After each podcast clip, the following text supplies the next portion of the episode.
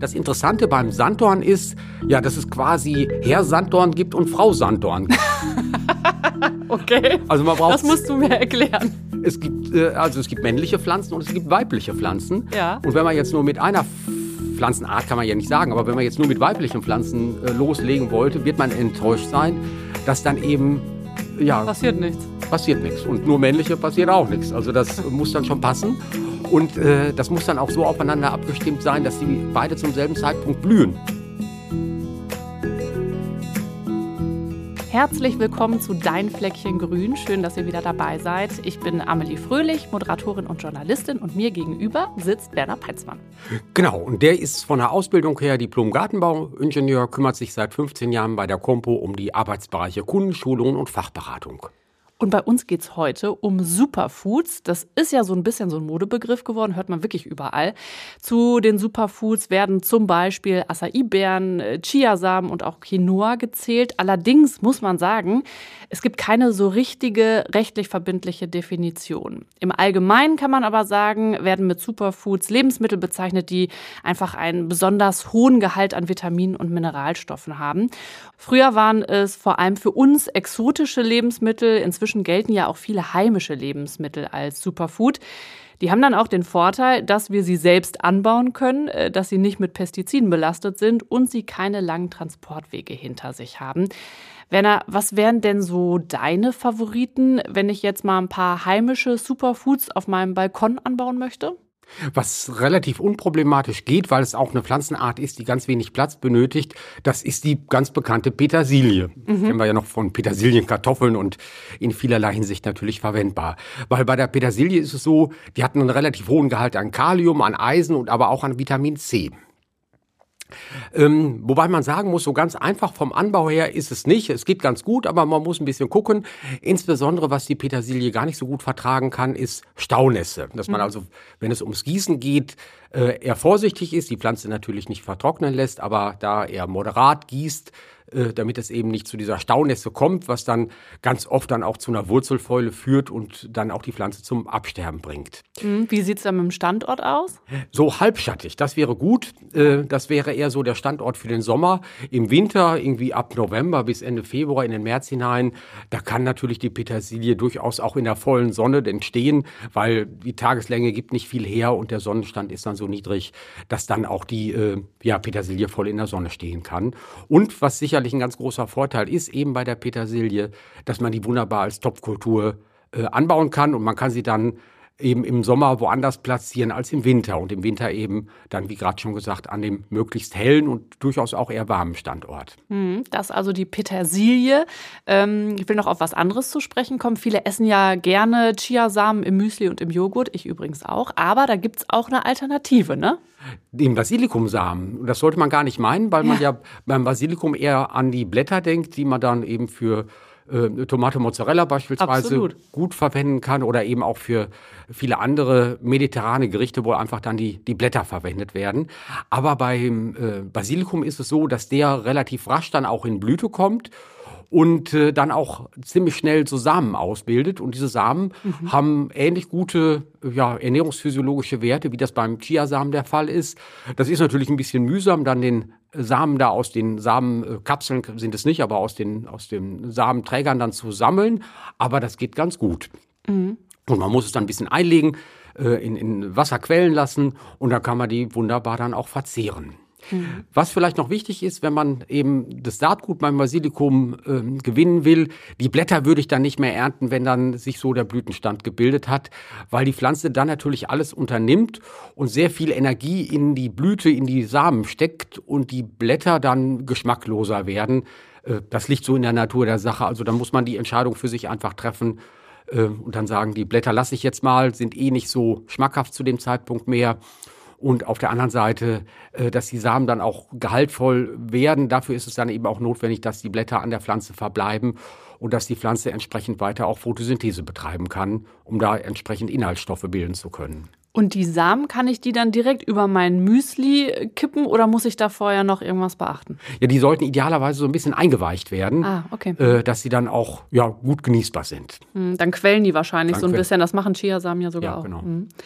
Okay, Petersilie, Basilikum, was für heimische Superfoods kann ich sonst noch auf meinem Balkon anpflanzen? Spinat, ganz klassisch Spinat, kennen wir ja wahrscheinlich nur so noch aus unseren Kinderzeiten und wo ja immer gesagt worden ist, Spinat hätte einen wahnsinnig hohen Eisengehalt. Ja. Und das war, glaube ich, irgendwie mal ein Rechenfehler, der dann vorlag, wo man sich, glaube ich, um eine Kommastelle vertan hat. Und äh, dann hatte Spinat immer so ähm, ja den Ruf des wahnsinnig gesunden Gemüses äh, eben. Und du willst uns das jetzt zerstören? Nein. Nein, nein, nein, keineswegs, weil Eisen ist ja nur äh, ein, ein Teil des ganzen Guten, was beim Spinat drinsteckt. Da ist ja auch eine Menge Kalium drin, da steckt auch Magnesium drin, Zink, Phosphor, also im Grunde so eine ganze chemische Sammlung, wenn man das jetzt mal so sagen wollte. Aber was der menschliche Organismus auch braucht, einfach damit er gut funktionieren kann. Und da ist Spinat tatsächlich äh, wunderbar für geeignet. Und das kennen wir ja auch noch, ich zumindest aus meiner Kinderzeit, da gab's ja Popeye. Popeye, hätte ich dich noch drauf angesprochen, Ja. weil Spinat ist bei mir so verbunden mit Popeye, ne? Super Genau. Power. Superpower. Und äh, von daher so ganz abwegig ist das nicht. Ähm, eben auch äh, Spinat gut zu nutzen, der wächst wunderbar hier im heimischen Klima. Und beim Spinat kriegt man das ja auch so hin, dass man die zweimal im Jahr säen kann. Einmal so eher im Frühjahr, März, April und dann ist die Ernte im Sommer. Und von August bis Mitte September kann man den äh, Spinat auch nochmal säen. Dann hat man dann so eine Herbsternte.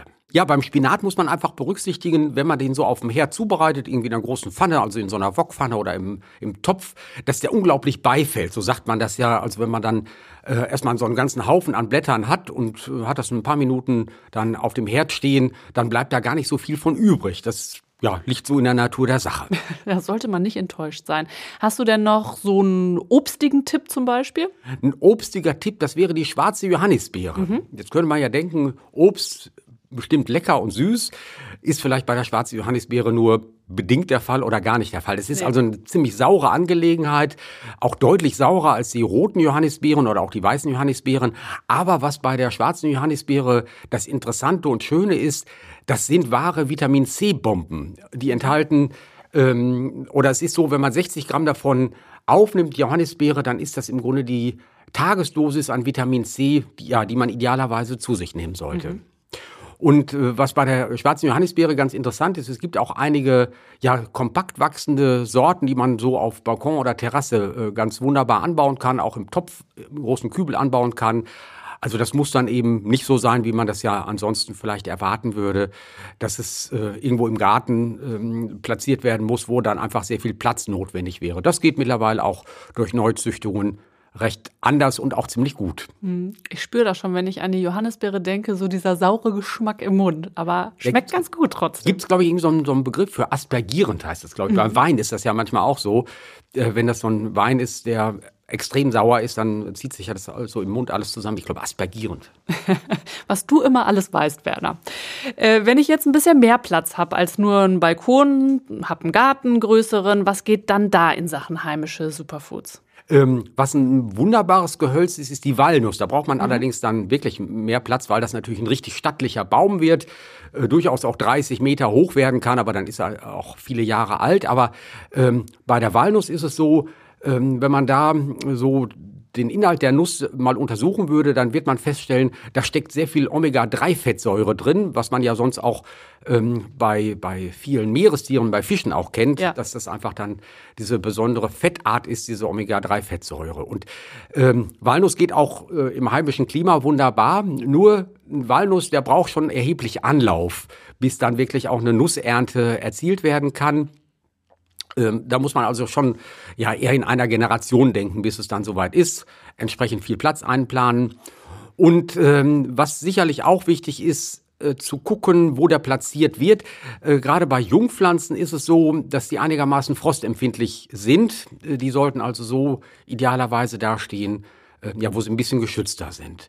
Und ähm, wo wir gerade bei der Frostempfindlichkeit sind, manchmal ist es so, dass wir irgendwann Mitte Mai nochmal so Spätfröste haben, so um die Eisheiligen herum. Das ist ja, Ja. da um den 15. Mai herum. Und wenn dann die Walnuss bereits ausgetrieben ist, dann kann das manchmal in in Jahren passieren, dass dann so das frische Laub äh, erfriert und dann ist es tatsächlich so, dass die Ernte in dem Jahr ausbleibt. Das ist natürlich sehr bedauerlich, kommt aber auch nicht allzu oft vor. Bei uns zu Hause ist so, ähm, haben wir ein relativ großes Gelände und ähm, da sind offensichtlich auch mehrere Eichhörnchenfamilien unterwegs, Ja. Die in den letzten Jahren an vielen Stellen auch Walnüsse vergraben haben, das offensichtlich dann auch nie wiedergefunden haben, wo sie die mal vergraben haben. Und das sehe ich dann immer, wo dann äh, Walnüsse aufgehen. Es werden dann auch wunderbare Bäume, gar keine Frage. Das, ich mache die auch selten weg. Aber äh, da auf eine Ernte zu hoffen, da muss man wirklich sehr viel Geduld mitbringen. Ja. Will damit sagen, also diese Selbstaussaat ge geht. Das ist also von der Seite schon möglich. Aber braucht lange. Und wenn man so eine Jungpflanze in einer Baumschule kauft, geht's schneller. Und zwar geht es deswegen schneller, weil das veredelte Bäume sind und die kommen dann etwas schneller in Ertrag. Also wenn das jemand vorhat, dann sollte sich lieber eine Jungpflanze kaufen in der Baumschule, dass er dann auch in absehbarer Zeit die erste Nussernte erzielen kann. Also ich speichere mir ab, ähm, dass eine Walnuss unheimlich viele Omega-3-Fettsäuren hat, wie ja übrigens auch, da sind sie wieder, die Chiasamen und auch Avocados. Hast du denn noch so ein heimisches Beispiel für den Garten? Äh, Sanddorn, das geht auch ganz gut, insbesondere wenn es eher ein sandiger Boden ist. Das haben wir ja nach Ja. Norddeutschland relativ oft. Und wo Sanddorn sehr umfangreich angebaut worden ist oder nach wie vor auch noch angebaut wird, das ist in Mecklenburg-Vorpommern. Ja. Hat man ja sehr viel Landschaft, äh, sehr sandige Böden. Und das ist insbesondere zu DDR-Zeiten noch äh, sehr forciert worden, eben den Sanddorn anzubauen, äh, weil Sanddorn eine Menge an Vitamin C hat. Und äh, das ist jetzt so meine Erklärung. Ich glaube, so ganz abwegig ist das nicht, weil das ja mit Südfrüchten in der DD zu DDR-Zeiten schwierig war. Ähm, hat man dann geguckt, was eine Alternative sein kann. Und das ist tatsächlich der Sanddorn. So wie Zitronen, ne? Die haben doch auch so viel Vitamin C. Ja, aber der Sanddorn hat zehnmal so viel. Oh, Ja. okay. und äh, noch ein bisschen mehr. Da stecken auch noch Fettsäuren drin, Eisen, Gerbstoffe. Ist also allerlei drin, was dann ganz gut äh, äh, geht und dem menschlichen Organismus auch ganz gut tut. Das Interessante beim Sanddorn ist, ja, dass es quasi Herr Sanddorn gibt und Frau Sanddorn. Okay. Also man braucht Das musst du mir erklären. Es gibt äh, also es gibt männliche Pflanzen und es gibt weibliche Pflanzen. Ja. Und wenn man jetzt nur mit einer Pflanzenart kann man ja nicht sagen, aber wenn man jetzt nur mit weiblichen Pflanzen äh, loslegen wollte, wird man enttäuscht sein, dass dann eben ja Passiert nichts. passiert nichts und nur männliche passiert auch nichts. Also das muss dann schon passen und äh, das muss dann auch so aufeinander abgestimmt sein, dass die beide zum selben Zeitpunkt blühen. Ja. Sonst wird das natürlich auch nichts werden. Musst du mir einmal verraten, woran erkenne ich, ob das jetzt eine weibliche Pflanze ist oder eine männliche? Ähm, bei den männlichen Pflanzen ist es ja so, da haben diese Blüten dann eben diesen Pollenstaub Ja. Und bei den weiblichen dann so diesen Griffel heißt das, glaube ich, wo dann der Pollenstaub dann drauf landet. Da muss man aber schon einigermaßen gut im Thema stehen, um das gut zu erkennen. Ich glaube, ich bräuchte da auch eine gewisse Portion Übung. Okay, wenn du schon Übung brauchst, dann muss man sich vorher besser beraten lassen. Ne? Äh, ja, ja, äh, aber so, wenn man in eine Baumschule geht, um ähm, dann so Sanddornpflanzen zu kaufen, äh, die werden das dann auch wissen oder äh, wissen das dann auch und äh, werden einem dann hoffentlich zwei Pflanzen entsprechend auch äh, verkaufen. Bei Kiwis ist es übrigens auch so. Da gibt's auch Herr Kiwi und Frau Kiwi.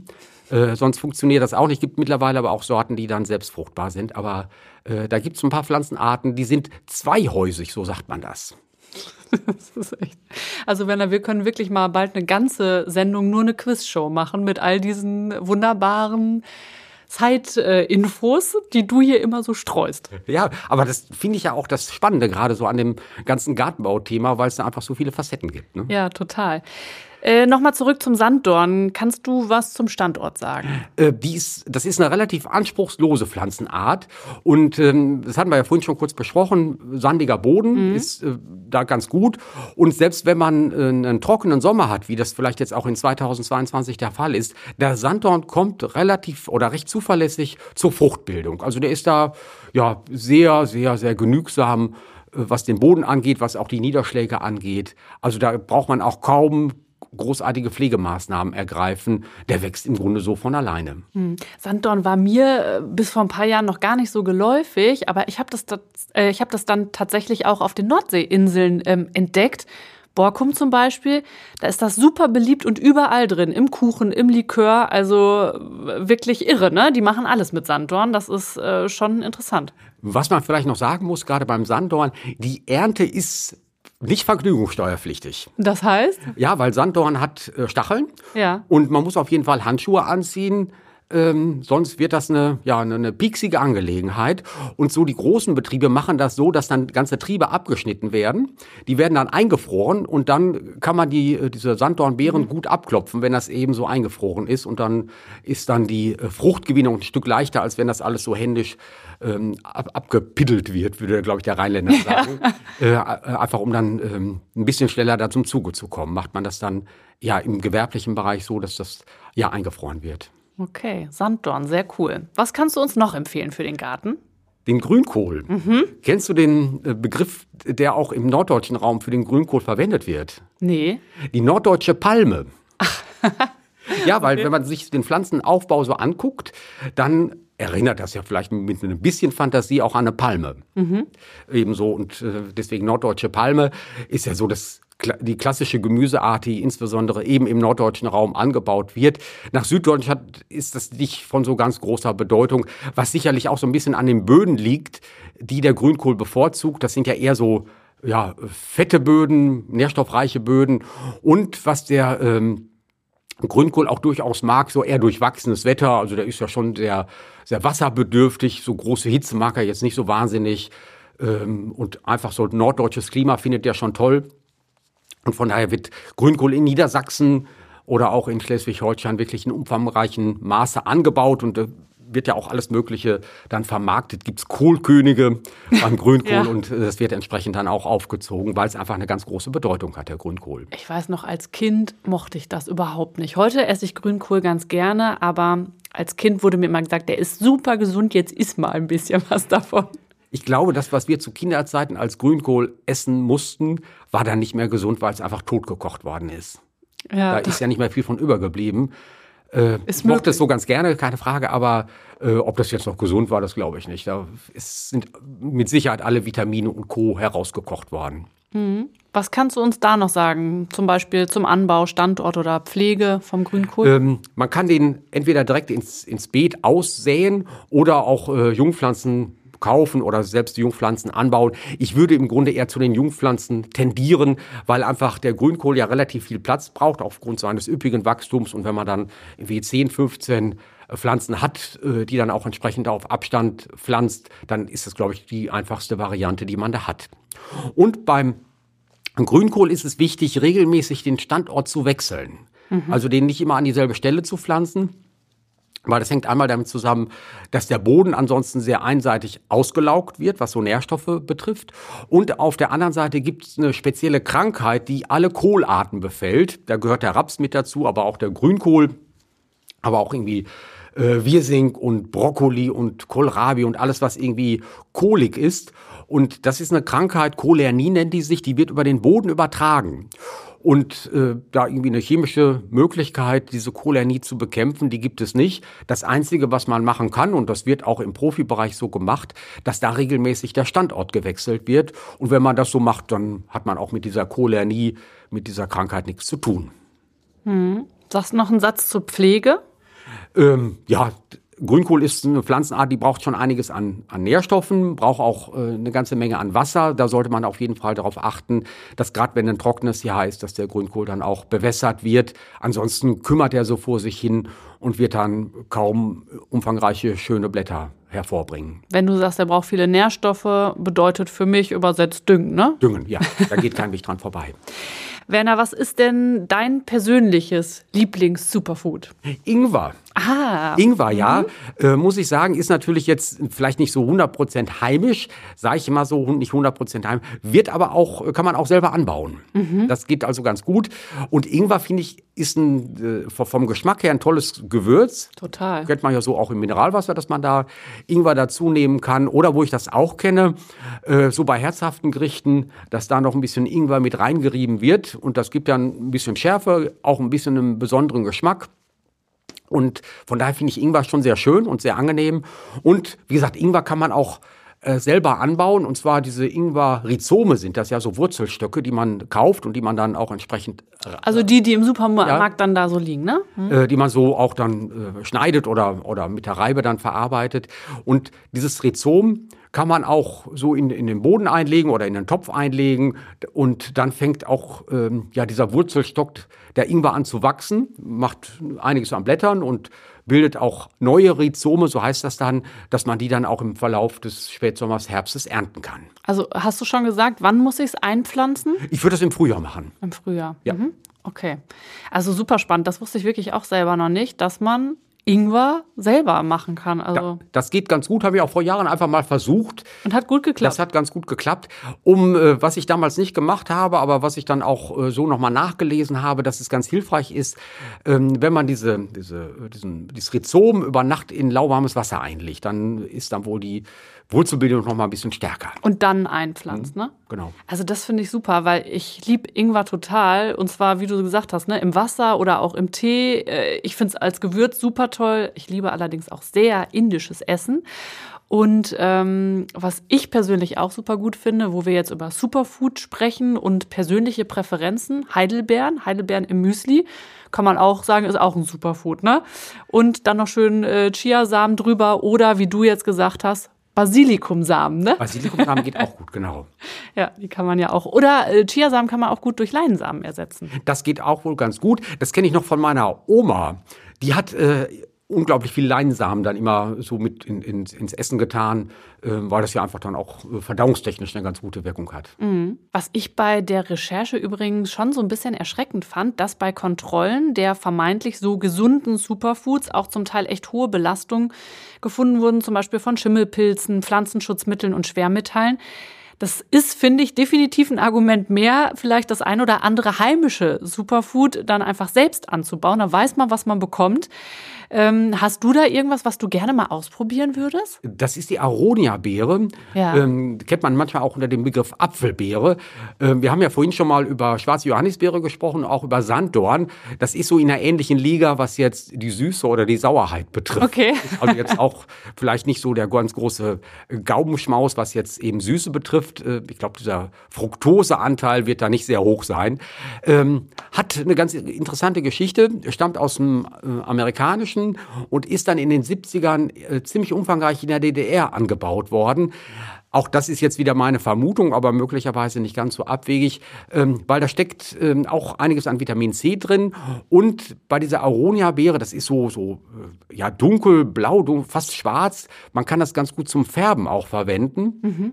Als natürliches Färbemittel, äh, so dass es dann auch bei der Nahrungsmittelverarbeitung dafür eingesetzt worden ist. Ja, interessant. Ja, ist mir auch gar nicht so geläufig. Kann man wahrscheinlich auch ganz gut zum Beispiel in so einen Smoothie oder so packen. Wenn man dann ein bisschen mehr Süße haben will, kann man ja noch ein paar süße Beeren dazu packen. So, wird man automatisch tun, weil es wird sonst äh, kaum, kaum schmecken. Da kommt das wieder, dass sich dann im Mund ansonsten alles zusammenzieht.